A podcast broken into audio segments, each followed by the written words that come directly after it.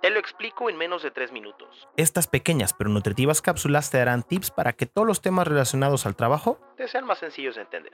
Esta cápsula va para ti que estás buscando colaboradores donde te explico cómo identificar las habilidades blandas y estará dividida en dos y esta es la segunda parte.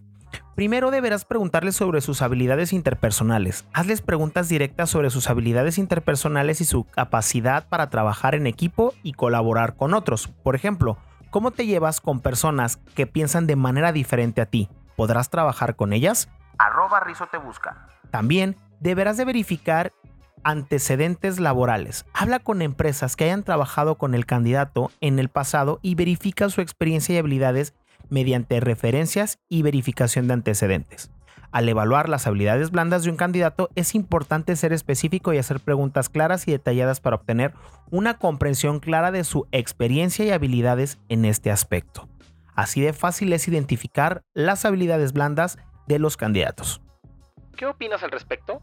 Házmelo saber a través de mis redes. Me encuentras en TikTok, Instagram, YouTube, Spotify, Facebook como arroba Rizo te busca. Ahí encontrarás también otro tipo de tips y consejos como por ejemplo para tu próxima entrevista de trabajo. Y si tienes alguna pregunta, házmelo saber a través de mis redes y la próxima cápsula será respondiendo tu pregunta.